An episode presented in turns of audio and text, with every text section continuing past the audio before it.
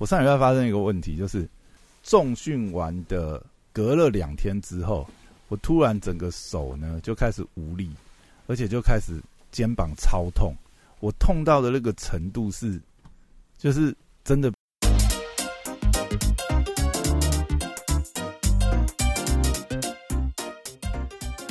欢迎回到时间管理大师，我是你的大师兄 Poya。今天在我们旁边的是，我是肖凯丽，大家好，Hello，好，大家好，哇，很有朝气，对不对？新的一年 Happy New Year，哎，对，这是你都没有先，你等一下也要先跟我说 Happy New Year。我靠，要这今天都几号了 Happy New Year？不过今天真的是，哎，对，哎，今天是。跨完年以后第一次录音哎，对呀，新年新气象，真的，而且啊，两个礼拜没录音了，已经开始感觉为什么？我们第一次那个有人缺席了。上礼拜发生一个很严重的问题，怎么了？上礼拜啊，就是呃，听说你去急诊，好丢脸哦！我竟然 我竟然痛到要去急诊。我上礼拜发生一个问题，就是重训完的隔了两天之后。我突然整个手呢就开始无力，而且就开始肩膀超痛。我痛到的那个程度是，就是真的必须要去急诊室那种程度。因为我是完全没办法动。我那时候当下的状态是，我手只要垂下来，我就已经感觉到刺痛了。你说就放着它也会痛？对。然后你知道我那个时候动作是怎样吗？我我那个时候如果要不痛，对不对？我需要这样子，就是我的手要维持这样子的。角度，我不能让它自然垂下，你知道，自然垂下，我肩膀就在痛。然后我是要这样子，而且我手没有力，自己我就是手没有力，我右手了，我是右臂的问题，我右右右手肩膀到右臂，整个都是拉伤这样子。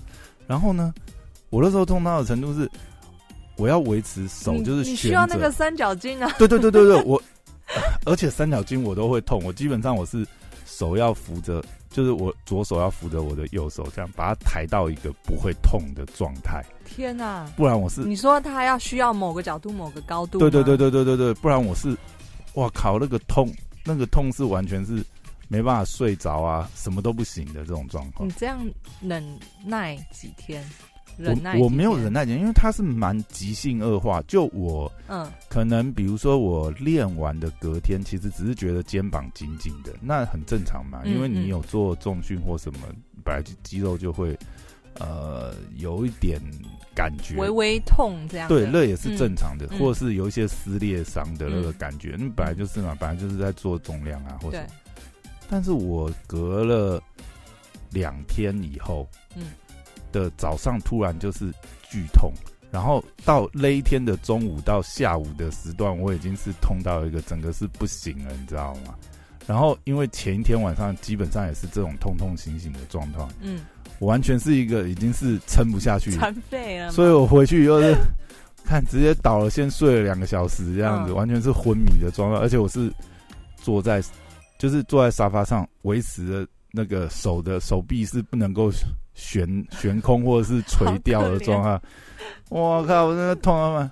然后后来呢，经过医生的，但是因为我去的是急诊医生，不是专科医生，所以他其实没办法给我太多专业的建议。其实呢，我去了急诊室以后，他就是先给我打一针这样止痛的，对，嗯，然后呢，还护士还特别警告我说：“哎，这个针超级麻的哦。” 你要打在哪里？什么什么？嗯，靠！被他讲的妈乱可怕的，应该那应该就是一个肌肉松弛加消炎的针。嗯，对他讲的超可怕，然后打，其实我是一点感觉都没有，因为你的痛楚已经大过那个麻的感觉。但是呢，打了大概隔了半个小时吧，嗯，就缓解。我至少就没有那个，当我那个时候手还是无法出力，但是我至少没有，就是。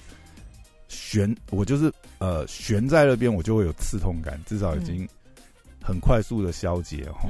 那个时候就哦，终于可以睡一个好觉，真的是 哇受不了。嗯，后来我就去研究一下，我发觉啊，哎，真的这个是还蛮严重的问题，我觉得，嗯，尤其是它很容，我我我后来发觉我的问题也不是五十肩，其实它的症状会有点像应该不是五十肩，因为五十肩是其实五十肩是有点不会复原的，就是你会在各个角度上你都有问题。如果你真的是而且没办法抬高嘛，对对对，而且你是完全没办法抬高，你无无法靠自力。嗯，那我遇到的状况其实是肩胛脊症候群，这个是你之后去看专科医生告诉你的，还是不是我我查的，我研究的，我我很确定我应该就是这个啦，因为嗯。所有的症状啊，然后那个那个状况都符合这个症状，所以今天其实就是想要来聊聊这个重复一下肩胛什么？肩胛脊症候群，？OK，或者就是肩胛颈症吧，大概嗯，嗯。大概基本上就是这样的状况。嗯。然后呢，这个呢就是人就是不能不服老哈。嗯。这个肩胛脊症候群呢，尤其好发在好动的成年人。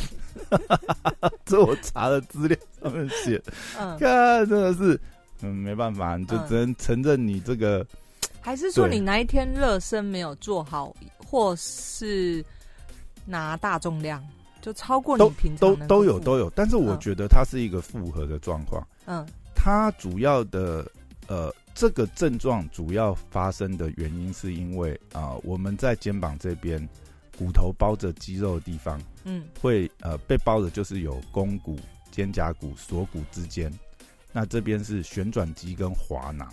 嗯。那所以如果我们在活动的时候，滑囊跟旋转肌肌腱会在肩胛这边会相互摩擦，因为它这里面它这一段很窄，那你如果摩擦发炎又被限缩在这个空间里面，就很容易造成夹击的问题，所以它嗯是叫肩胛肌症候群。嗯那这个状况就很容易发生在，因为其实就是好动的好动的成年人，或者是嗯啊好动的中年人 最容易发生这种问题。为什么？因为你你呃，第一个你可能就是呃你的肌肉的弹性已经不如年轻的时候嗯那么容易，然后再加上如果你又呃常常做一些过肩的运动，就是手臂必须过肩，比如说呃桌呃那个排球、羽球，嗯。像我是篮，我是打篮球嘛，因为通嗯常我是会先去投投篮啊什么，再去做重训。我基本上我的流程都是这样子，嗯。因为呃我去的那个健身房它是有那个球场嘛，基本上我是看中这一点才去，所以我那天，所以我都是这样子流程，再加上这个呃肩胛脊症候群还有一个容易发作的原因，就是包含你有做这种过肩运动，或是你有做这种重量训练，或者是还有一个很重要发生的原因，就是你的姿势不正确。嗯就是平常我们常常可能，比如说，呃，你说驼背啊，或者是说，你看我们呃平常工作，比如说大家都使用电脑嘛，那你呃这个看这个荧幕的姿势角度不正确，其实这都会影响到。对，所以坐姿啊什么，然后再加上还有就是大家回去家里以后常常会很累嘛，嗯那可能就是靠在沙发上面撑着去看电视，然后你又不小心睡着，哇靠！这些综合的因素啦，我觉得我自己发作的原因是综合因素，因为我我其实并不是单一，比如说我就是刚好中训完，然后姿势不正确伤到，而是因为我本来就摩擦夹紧，就有发炎的现象之后，我可能回去姿势又不正确，我又撑在那边看电视或者是看影集之类，嗯嗯，然后压压挤压到，有时候侧躺侧睡也是会压挤到，嗯嗯。对，所以它是一个这样子，那这是可复原的吗？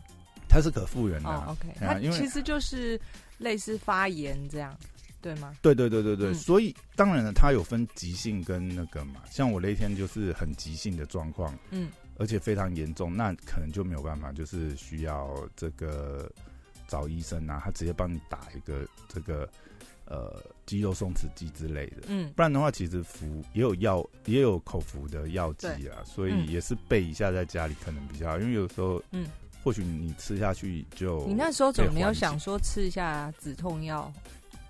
嗯、是有想过，但是嗯我、我我想的是，很害怕，对不对？我觉得我觉得就就直接 对啊，就直接嗯去看就好了啊、因为嗯这个还是要给这个专专业医生，因为你也搞不太清楚到底肩膀痛成这样是怎样。但是我发觉这个是，哎、这真的是，嗯，蛮容易发生的问题，因为我自己已经发生过两次，我上次还不是那么确定，因为上次其实没那么严重，但是就是也是困扰我很多。我一直以为是我我怎么样？是同一个地方痛吗？对，同一个地方，因为对我来讲，我我惯用手是右手嘛，嗯。所以基本上我就是右肩很容易出问题。嗯。然后这个其实你要改善这个症状，或是如果有人也有同样的状况啊，你真的就是要要注意你平常的姿势啊，然后用力的方式，嗯，对，要非常小心，不然这真的是哇，发作起来很严重，而且你如果没有处理好的话，因为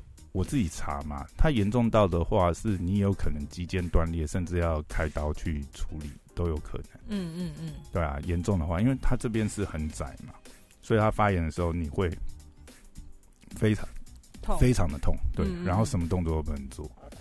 对啊，像我那时候状况，真的，真的我觉得也是蛮严重，因为我连垂放都会痛，是那种刺痛，你知道吗？真的是受不了。那你有后来有包三角巾，就是有啊，因为因为虽然那个时候打针，我大概半个小时之后，我就至少是有缓解，但是嗯其实还是属于那种，呃，就是垂放还是会刺痛，只是没有那么严重。嗯嗯，我那时候还是包着三角巾嗯回去，嗯嗯对所以如果要改善这样的状况，就是第一个就是平常就是要注意自己的姿势啊，对对，不要给肩膀太多压力啊，嗯然后。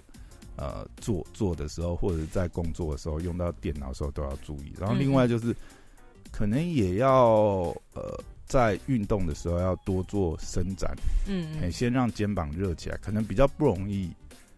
或者是先拉从小重量慢慢增重，对，这个其实我觉得我没有犯那个问题啦。我、哦我平常就是会从小重量来，但是嗯就变成说你一开始的暖身可能要够，然后你做完重训有可能也要伸展。嗯然后另外就是它也有一些是呃，有些运动方式其实呃，大家也可以上网查啦。其实这还蛮多，就是它有一些是呃，练你的这个旋转肌啊，强化你的这个肌力的动作。嗯，对，这其实也是有蛮多，而且其实有一个动作可以去测。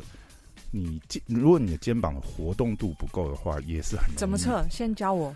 哎，有一个是那个背弓的做法，就是有点像背剑啊。嗯，你右右手哦这样子，你说双是双手一手往下，一手往对对对对对然后然看能不能拉到。你看你能不能碰到你？可以啊，这不是你这个是右手嘛，对不对？那你再反过来，左手你也可以嘛。当然啊，哦，那你就是活动度还很 OK 啊。所以我不是爱好运动的你你人没有没有没有，这代表你的你的 嗯肩膀的活动度是很 OK。哦，像我自己，我左手可以，嗯，可是我右手是没办法，我右手这边我会卡住，你知道吗？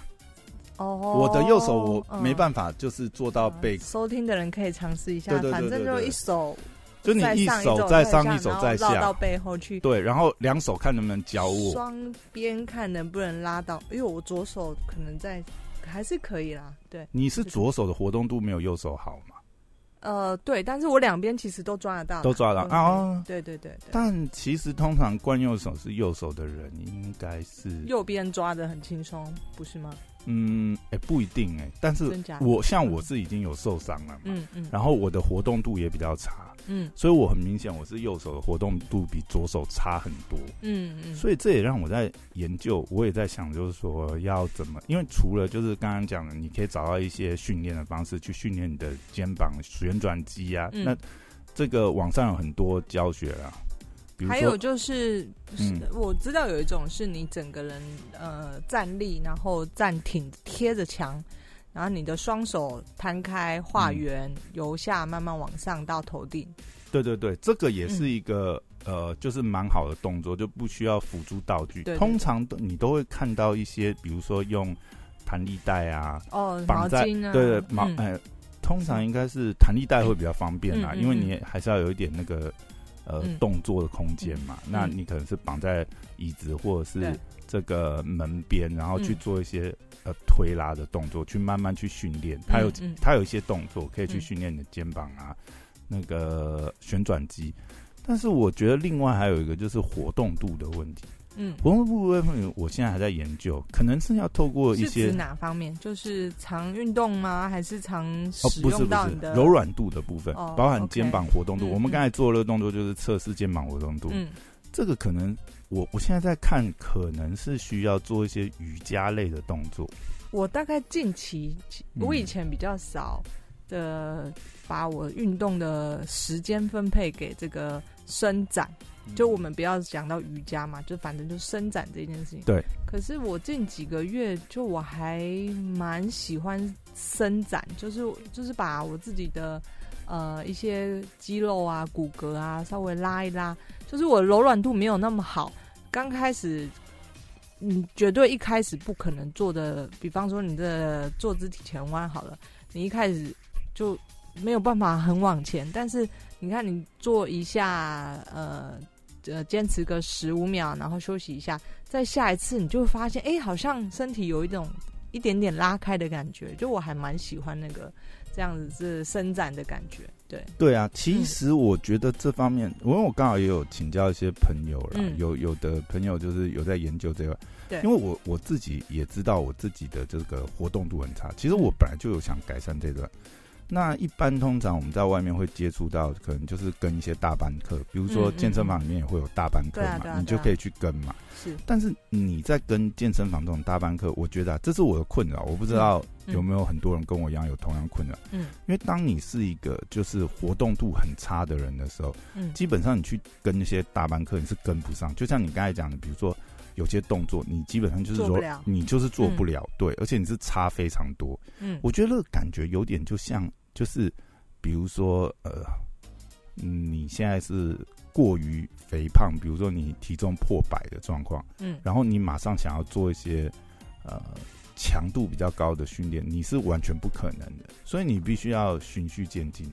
可是这一点，我觉得就瑜伽方面，我好像没有看到很很这种循序渐进的课程，除非你可能是一对一之类的，嗯嗯嗯。不。然的话，我有一个朋友但是这样，是团健身房的团体班其实就是蛮基础的、欸，你知道我连那种基础我都没办法，我我我的活动度超级差，我所有动作啊，什么什么拜月式，什么五 A 波哎，靠我我我跟你讲，光做这些动作哈，我就可以做到满身汗的，真的，那你就先从那个开始啊，那个是真的是基础了。呃连那个对我来讲都太难，你知道吗我也觉得那个很难，但是，嗯，你看人体的构造就很奇妙，有的人是强项，他就是可能举重啊或者什么；有的人强项天生柔软度就不好，嗯就是有人强项天生柔软，度有什么 啊强项，弱项啊，弱项弱项，讲错了。像我就是柔软度天生就不太好，但我绝对相信这个是可以训练的。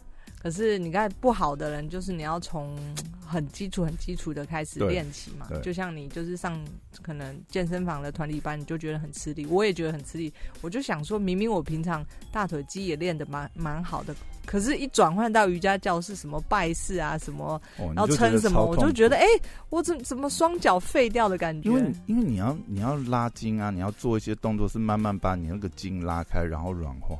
我有我有听一个朋友讲啊，因为嗯他自己是他是说他看书练，他也建议我可能可以这样，或者是说 YouTube 吧，对对对，嗯。或者是说，当然这是一个经验，就是他是说哦、因为比如说瑜伽本来就是印度僧侣在修炼在用，所以他其实呃。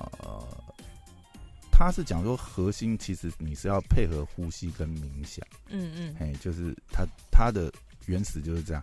可是现在我们一般在外面，因为一般大班课人也是时间的关系啊，对，他指导方式其实大部分都是呃透过伸展跟柔软，然后呼吸可能会搭配，但是就不太会强调冥想。嗯但是我也遇过有些大班课，比如他最后五到十分钟是把灯全部关了，然后嗯教你去调节呼吸，就是有点像冥想的那个味道，但他冥想没办法教嘛。或是放松放松心情，放松你的身体，对对对对对对对对对。我常常每次哈，如果是那个大班课这种睡着瑜伽，保证睡着，十乘十睡着。每次给我在那边五到十分钟冥想，还把灯关掉，我就我已经睡着了，你知道？你很夸张欸、哦，真的是，就像现在看电影，你知道吗？看电影哈，能够让我撑着没有睡着的电影就是好电影。真的，每次这样看看、哦都不知不觉，有时候会晃神，有一段就不见了。这是初老症状哎、真的哦，天哪，年纪大了真的是有点痛苦了。嗯所以我觉得其实啊，这是相辅相成。今天讲应该是说，当然是刚好个人有遇到这个状况去研究。不过我是觉得，可能大家还是可以，嗯，试着各方面去改善。就是除了说，呃，健身去呃练肌肉啊，或者是增强肌力之外，其实我觉得柔软度、活动度这些是蛮重要的。对，伸展啊，可能也不能够。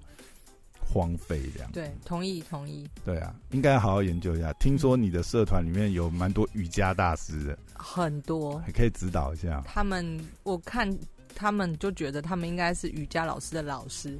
哎，那那那可以请教他们一些问题，比如说就是哦，说到瑜伽老师，对，如果你真的想要去比较，就是专门是教瑜伽小班课的，我有一个以前的以前。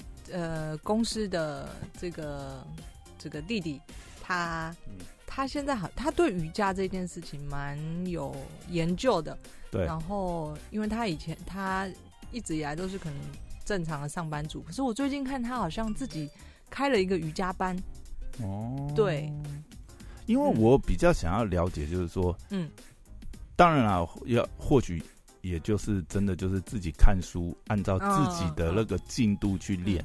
但是有没有就是或许在社团里面这种瑜伽瑜伽今年就是真的是有深入研究的，可不可以给我们这种初学者，就是尤其又是活动度很差的初学者？因为如果活动度好，活动度好没有这个问题，因为他看书照着练，他什么动作都做得到。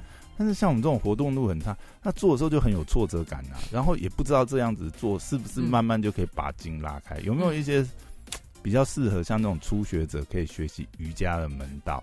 嗯，好，这个功课就交给没问题，交给小交给我放到两万人女性全亚洲华人最大的脸书运动社团，然后下局我们就来聊聊怎么 怎么那个零入门，然后超级这个呃这个活动度超差。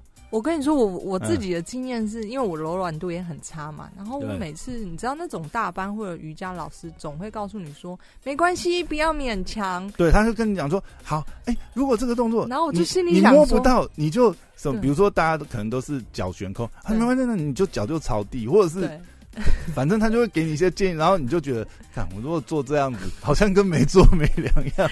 我就想说，那我到底柔软度什么时候会进步啊？我不知道哎。好，我觉得这是一个课题，就是这是我的疑疑问啊。我们要好好研究一下。可以问一下我很厉害的那个韩国朋友，上次有出现在我的节目中受访的一个韩国韩国人，但中国中文讲的非常好的，就是之前你说那个。这个韩国三大企业里面韩国财阀财团里面财团里面高官高官这样 还要特别标注是高官。对我怕他有时候哪天他高官不做了，他就去当瑜伽老师。哎，可以请教他一下，怎么从一个钢铁人这样子练成橡皮人这样？怎么把脚一啪就抬到头上去？然后他跟我讲没有，我就天生神力呀，没有办法。我第一次看书，头手就 脚就过肩了。猜他几公分？他几公分？他一百八，他一百八，然后他柔软度超好。哎，所以他是属于山东类卖的。我不知道，但这么高哦，嗯，他很高，可是他柔软度非常好。他就是我说的那种看起来像是老师的老师。嗯嗯，那这样子，他以前有做什么没有类的运动？我认识他这么久以来，他一开始其实他是不没有在运动的。哦，对，你们可以去听那个 podcast 搜寻“姐就是任性”，然后有大概一个系列三集左右，是一个韩国朋友 Joanna 的专访，我觉得还蛮不错的。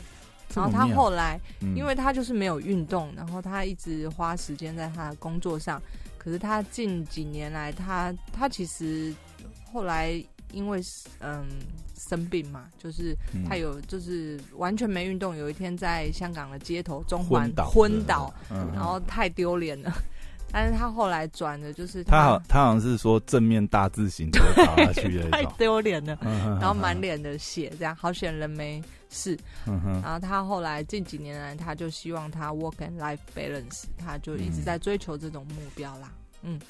诶，那搞不好可以问他一下，因为我在想嗯，他那么多年没运动，而且基本上本来就没有在运动嗯，的人，他没有他他如果在从事类似像瑜伽这种，他应该一开始会跟我们类似，就是活动度很差。那你活动度很差，你怎么进行下去？嗯然后我觉得其实，对啦，以养生的概念来讲，就是除了肌力增强之外，我觉得柔软度也蛮重要，因为柔软度你就不容易受伤。嗯嗯，嗯。像我这次肩膀这个，当然一方面也是我我肩膀的柔软度很差嘛，嗯所以我做很多动作，呃，你就很容易就是姿势不正确。你从以前就发现这件事吗？对我从以前就知道。那我觉得你可以试试看瑜伽。我再分享一个经验是，前阵子我社团有一个，也有一个社团里面的人，然后一个中年人的。不，是她年，她应该是二十几岁的女生，然然后就是我办聚会的时候，她有来参加嘛。对，那呃，我我其实社团里面 po 文，我多少都会看，然后就最近可能近半年来看看看到他常 po 一些他开始瑜伽的动作，然嗯后在 po 文里面他也会写一些他介绍他的状况之类，然后我就说有一天我看到我就私讯他，我说哎你怎么了？这个练瑜伽改善身体怎么什么事情？嗯他就说他在练瑜伽前他是。每次睡觉，他背痛到就是没有办法睡的那种。哦，就是已经严重背痛这件事情严重影响到他的生活跟睡眠，嗯哼，然后他后来就是觉得试试看瑜伽，然后慢慢慢慢他就就这样就改善了。对，听起来很像直，销或者是什么，但没有要销售什么啦，只是嗯他因为他练了瑜伽这件事情，然后很奇妙的他的背痛的状况有改善。